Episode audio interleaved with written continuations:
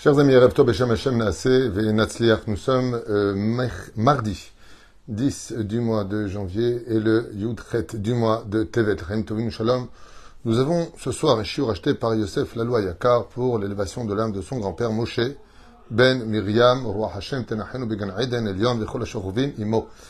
בכלל הרחמים והסליחות, וכן יהי רצון לומר אמן, תהיה נשמתו צור החיים, שהקדוש ברוך הוא גם יברך את יוסף ובכן, כל משפחתו בכל אשר לו, הוא ואשתו, בעזרת השם בהצלחה רבה, בכל מעשה ידיו. On commence notre shiur, בעזרת השם barach, sur Hayudim Bagalut Rishona. Les Juifs, quand ils sont sortis pour leur première galoute, c'est-à-dire que, comme vous le savez, le peuple d'Israël a été créé pour y vivre essentiellement sur sa terre, comme c'est marqué juste 56 fois dans la Torah. le peuple d'Israël a un mode d'emploi, c'est la Torah. La Torah nous a été donnée pour savoir ce que Dieu attendait de nous, pour nous dévoiler en tant que juifs, pour transmettre un message universel au sein, des nations du monde. Mais euh, les juifs, par contre, en galoute, sont considérés comme étant une punition. Si vous ne faites pas ce que je vous dis, vous faites Avodazara, vous faites de l'idolâtrie, vous faites, vous faites, eh bien, je vous disperserai parmi les nations et vous serez punis. Vous quitterez la terre d'Eretzrel, nous dit la Torah, à maintes et maintes reprises.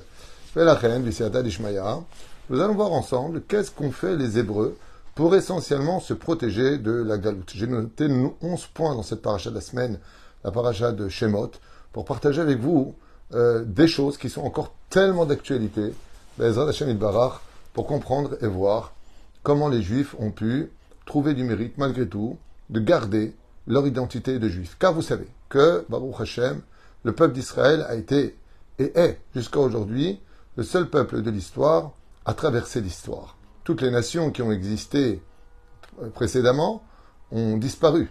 Quand on parle de l'Égypte de cette époque, elle n'a plus rien à voir avec les Égyptiens des temps modernes, d'aujourd'hui. Quand on parle des Babyloniens, des grands conquérants, vous comprenez bien qu'ils n'ont plus de, de rapport avec euh, les gens qui y vivent aujourd'hui, ou freinent pour la Perse c'est pareil, pour la Grèce c'est pareil, et Édom. Édom a évolué, Édom a changé, mais nous avons quitté la grande Rome et euh, son, son pouvoir extraordinaire de, de, soumettre les nations du monde à leur volonté. Mais le peuple d'Israël est un peuple de non-guerriers depuis qu'il est sorti en galoute. Le peuple d'Israël ne fait pas de problème quand il est à l'extérieur, il se met même petit et pourtant on ne parle que de lui. Qu'est-ce qui se passe? Qu'est-ce qui a été, on dirait en hébreu, le matkon, c'est-à-dire la recette qui a accompagné les enfants d'Israël à tenir dans cette terrible euh, assimilation qui est si facile pour nous faire perdre notre identité.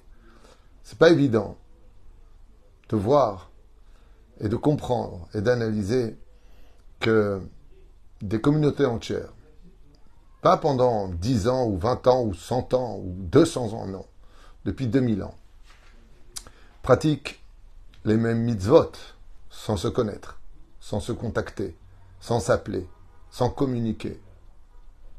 Tout le monde fait Shabbat, tout le monde allume les deux bougies, tout le monde connaît les lois de la cache-route. Bon, quelques divergences d'opinion, comme le prescrit la halacha, entre l'un et l'autre. Tout le monde met les mêmes téphilines. Jamais on n'a changé les couleurs des téphilines. Personne euh, ne va changer en mettant cinq coins pour les tzitzit. Tout le monde sait qu'il y a quatre coins. Nous avons ce livre qui nous accompagne. Mais avant, le don de la Torah, il n'y avait pas ce livre. Il y avait ce qu'on appelle la tradition officieuse, qui se transformera plus tard par la tradition officielle. Alors on commence tout de suite. Bezrat Hashem pour l'élévation de Moshe ben Miriam, porte bien son nom Moshe, par la semaine, ben Miriam, qui le surveillait. On va parler justement du juif qui est représenté dans Moshe, puisqu'il n'y aura pas un seul juif dans ce monde qui ne parlera pas Torah, qui n'a pas une mitzot de Moshe Rabbeinu, une étincelle de Moshe Rabbeinu. Voyons ensemble. La Torah commence dans le livre de Shemot, premier livre, donc deuxième livre de la Torah, du Pentateuch, et Shemot ben Israël Mitzrayima. Et les Shemot, Ombrim Chazal, que les Hébreux ont dû faire attention de ne jamais, jamais, jamais appeler leur enfant d'un nom qui n'était pas juif. beshum panim va ofen. Ve'ele shemot ben Israël, ils les ont pas appelés ni Thierry, ni Roland, ni René, ni toutes sortes de prénoms que vous comprenez, comme on l'a déjà dit à maintes et maintes reprises. Lama. Donc je vous le note ici, je vous le rappelle ici. Kama yachashuv likro beshem ivri velo beshem loazit. Kmo sheratza. Chazal, ils disent que Pharaon connaissait le secret des Juifs et de leur tradition, et c'est pour ça qu'il s'empressait de changer le nom des Juifs en nom égyptien. Car changer le nom, c'est changer l'identité de l'un comme de l'autre, et ainsi donc, de par ce fait-là, le fait de lui donner une autre entité pouvait créer une faille chez lui qui, tout simplement, eh bien, lui permettait de l'assimiler. Comme on le voit, Yosef devient Tzafnat Paneach, Myriam devient Shifra, Poua, avec le Chevet de sa mère. Il change les noms. Il leur donne des noms égyptiens, créant ainsi une faille dans l'identité juive. Ce qui fait que quand on s'appelle euh, euh, Jean-Claude, par exemple, donc c'est JC, ça ne nous regarde pas, nous, c'est pas pour nous ces initiales. Nous, on s'appelle Mordechai, on s'appelle Yaakov, on s'appelle Yosef, on s'appelle tous les noms que vous voulez, Reuven, Gad, Naphtali, Asher. La reine, c'est pour cela que les Hébreux se sont préservés de la galoute parce que les noms leur appelaient leur origine un nom hébreu. On ne dit pas un nom juif. Car avant d'être juif, chose qui n'est pas tellement, tellement ancien, nous étions tous hébreux, chacun appartenant à une tribu spécifique. Deuxième chose, Chazal Kodvim, Ish ou Oh, comment on s'en protège particulièrement de l'assimilation? Ish ou Beto? Yaakov Avinu, à veiller à ce que tout le monde descende marié. L'Amha, parce que la Gemara dans Yebamot nous dit Ish, Sharoui Belo Isha, Belo Choma. Tu n'as pas de protection. Quand tu es célibataire, tu peux très vite t'assimiler, tomber amoureuse d'une femme qui était interdite par la Torah comme une non-juif, toi qui es juif. Et donc,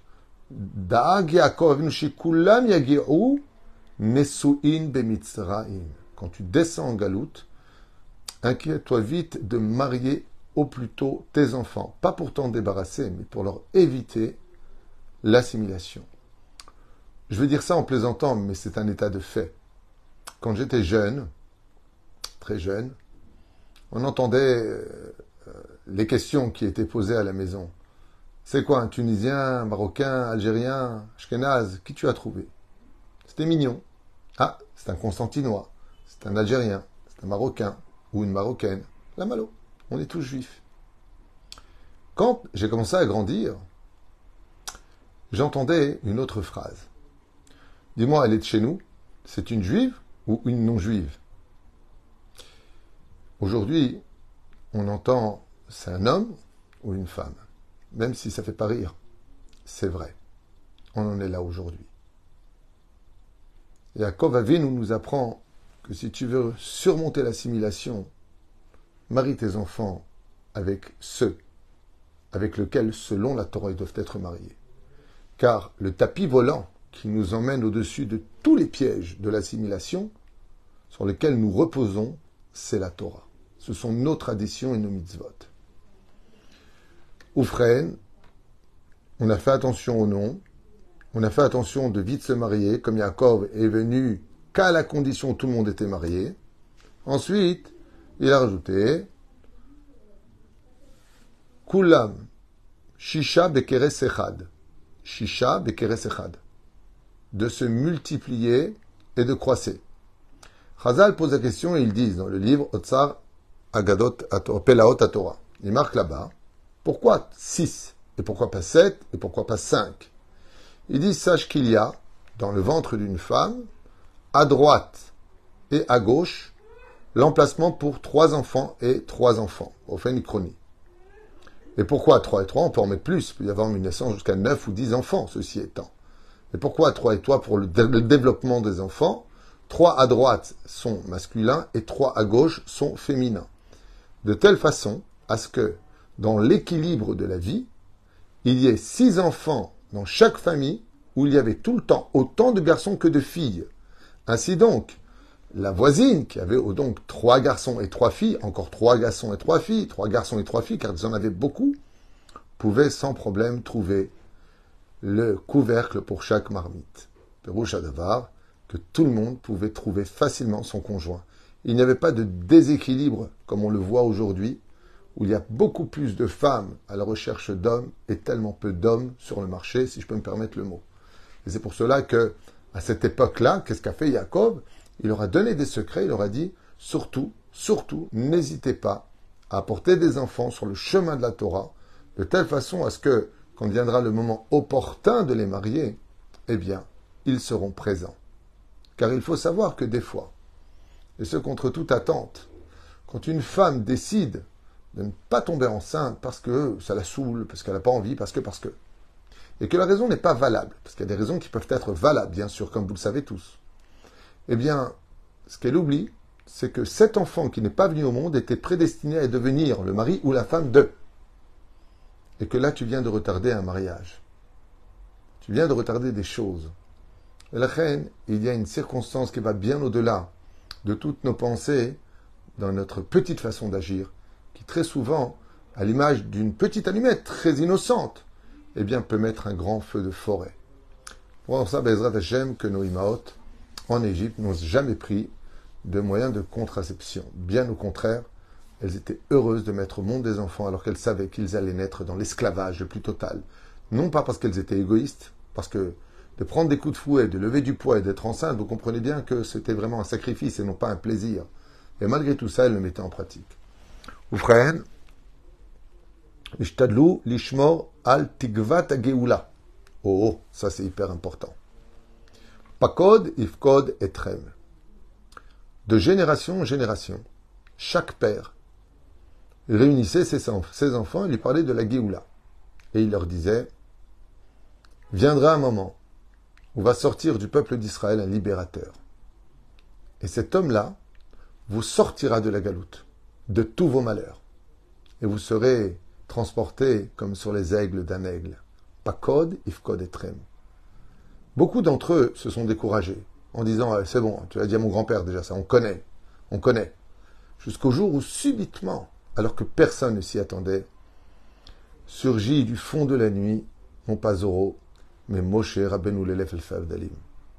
Moshe Rabbeinu intervient du jour au lendemain, alors que personne ne comprend rien. Boum Il n'y a plus d'esclavage en Égypte l'esclavage s'estompe, les enfants d'Israël se retrouvent riches à la première plaie d'Égypte, Damim, Lishon, sang, et en même temps Dam, c'est l'argent. Ils se sont enrichis en vendant de l'eau potable aux Égyptiens. Et d'un coup, ils sont passés de victimes à être honorés par les Égyptiens. Pourquoi? Car ils ont gardé dans leur cœur la mitzvah d'attendre la Géoula chaque jour. Et comment il faisait pour tenir dans l'assimilation? Chaque fois qu'il se levait pour rejoindre les camps de concentration égyptiens, il disait C'est certainement la dernière journée. Et il répétait, cette phrase constamment jusqu'à ce que d'un coup, on a entendu un grand chauffard annoncer par Aaron la présence de Moshe Rabbeinu, le Macher de cette époque. D'où l'importance de garder toujours tout ça en, prix, en, euh, dans l'esprit de la Géoula. Garou Beoto Ezor. Eh oui, les Hébreux ne se sont pas dispersés. Ils ne sont pas partis vivre dans des bleds perdus, là où il n'y a pas de synagogue, là où il n'y a pas de rabbin, là où il n'y a pas d'école juive. Ils se sont tous réunis au même endroit dans la province de Goshen, de telle façon à ce que l'influence à l'intérieur des frontières, on pourrait appeler ça du ghetto juif de cette époque, qui était quand même assez important, eh bien, garde l'ambiance de rester entre juifs, même s'il n'y avait pas de Talmud à cette époque, même s'il n'y avait pas d'école vraiment juive à cette époque, comme on pourrait le prétendre, mais on est enseigné au moins une chose. Ici, tu es juif, ne l'oublie pas. N'oublie pas qui tu es, n'oublie pas d'où tu viens, n'oublie pas que tu as une terre. Oufren katouv, asafnu et kol anitzotzot. Et maintenant que nous sommes en galoute, nous avons aussi un rôle, lequel? De récupérer toutes les étincelles pour lesquelles nous sommes en galoute. C'est-à-dire que Chazal nous dit que l'enseignement qui était donné aux Hébreux dans l'Égypte, c'était de lui dire Bon, ok, tu viens en France pour l'instant, Tu peux pas encore monter, tu n'as pas encore le mérite de monter en Israël, Tu es en France, alors étudie la Torah, transmets la Torah d'Hachem, bouge, fais quelque chose de devenir une lumière dans l'obscurité, comme l'a expliqué le rabbi pour la paracha de la semaine dernière dans son commentaire. Encore un point à voir ensemble. Tamid Hayalaem Rav Keila. Waouh! Eh oui, qui était le Rav de l'époque de l'Égypte, Amram, qui n'était autre que le père de Moshe Rabbeinu. Ils ont toujours eu un leader. C'est-à-dire que quand les Juifs rentraient dans un doute et qu'ils avaient des questions, ils allaient en urgence demander à Amram. Il faut avoir un rave. Ils allaient voir leur rave. Et grâce à cela, ils ont tenu. Mais c'est pas comme aujourd'hui. Toi, une question à rave de n'importe quoi celui-là. Un rave, ils écoutaient sa voix, ils tenaient compte de ce qu'il disait. Quand le rave disait il faut faire comme ça, il faisait comme ça. C'était bien. C'était des exemples. Et les rabbinim, et les élèves, et le peuple. Lo shem ivrim, velo mitzrim. Point culminant qui va à l'encontre de l'éducation de Napoléon. Vous êtes français. Nous sommes nés en France. Nous, allons être productifs. Nous allons accompagner l'histoire de la France, oui, mais nous sommes hébreux. Nous sommes hébreux. Nous avons un pays et nous avons le devoir un jour d'y retourner. C'est le pays d'Israël. N'oublie jamais Jérusalem, capitale de tous les cœurs juifs. Lo Shem Ivrim, on les appelait les Hébreux, qui vient du pays des Hébreux? Ce qui fait que pendant 210 ans d'esclavage, ils s'appelaient tous, entre eux, l'Hébreu. Pourquoi? Pour ne pas oublier une chose. Que tu sois né en Égypte comme ce fut leur cas en France, aux États-Unis, en Allemagne ou ailleurs. Tu es né là-bas. N'oublie pas que tes parents, ils étaient de Pologne avant d'être d'Allemagne ou d'Angleterre. Et ainsi de suite.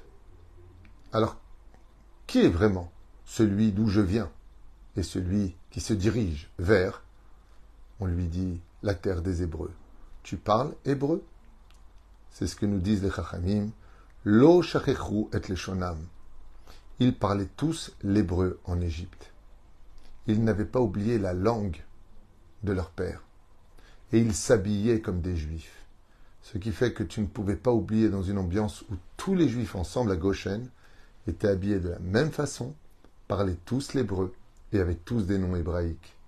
Ainsi donc, ils ont fait une espèce de barrière extraordinaire. Et si vous me dites, oui, mais 80%, malgré tout, ne sont pas sortis du pays d'Égypte. C'est parce qu'il leur manquait une chose. Ces 80% qui se sont assimilés n'attendez plus la Géoula. De là, vous apprendrez une chose, chers amis, qu'il faut retenir à vie. Quand on perd l'espoir d'un meilleur lendemain, quand on perd l'espoir de la Géoula et de ses extraordinaires récompenses, on tombe dans le désespoir qui nous mène à la déchéance morale. Ce sont les 80% qui ont dit, bon, c'est bon, Géoula, j'y crois plus. Chas shalom, shem shmor de nous détourner du moment qui viendra. Nous avons une promesse de Dieu que nous serons libérés de tout cela, que Dieu va retirer de nous toutes ces clipotes, qu'on aura des réponses à toutes nos questions, que la vérité va sortir sur terre, qu'il aura le Beth Amikdash à sa place, le Kohen Gadol et les Vihim, une joie intense bercera les oreilles de l'humanité quand viendra le moment enfin de la Géoula. Il faut l'attendre comme les Hébreux l'ont fait. Omer, Pashut Meod, Shamru, al Chinuch, Ve'anava. Ouh, ça c'est intéressant.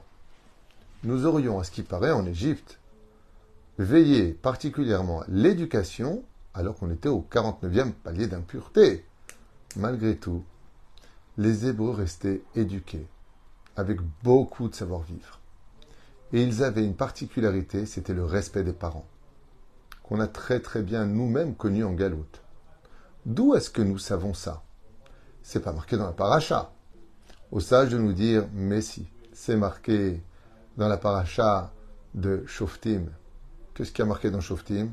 Quand les enfants d'Israël ont dit à Dieu Naase, Venishma, Migilaraz Banai, et Dieu dit Qui vous a livré ce secret éducatif si merveilleux?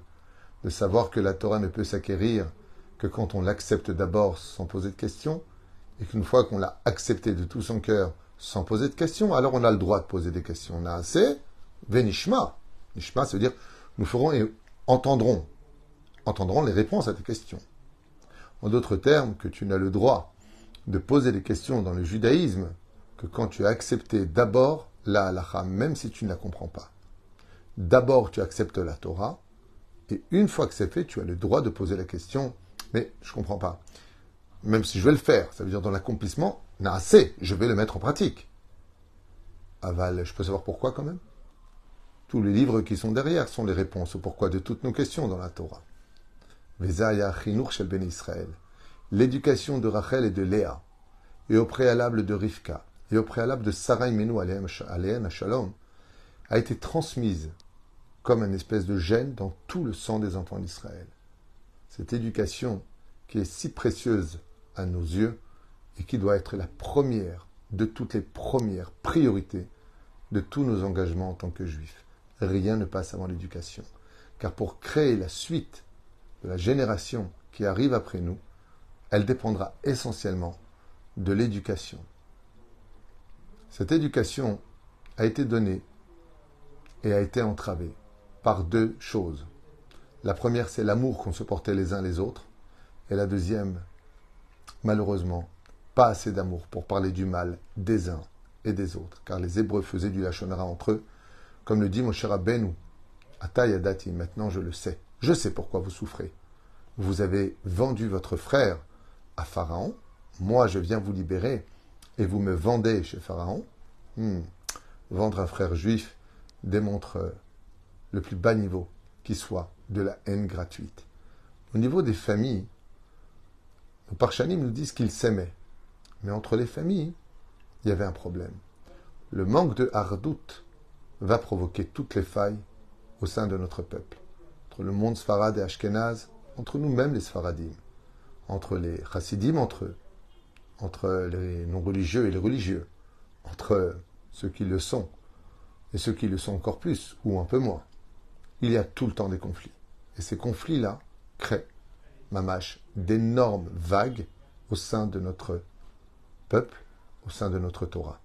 La Torah ne peut tenir que dans un seul Kéli, dans un seul élément qui s'appelle le Shalom.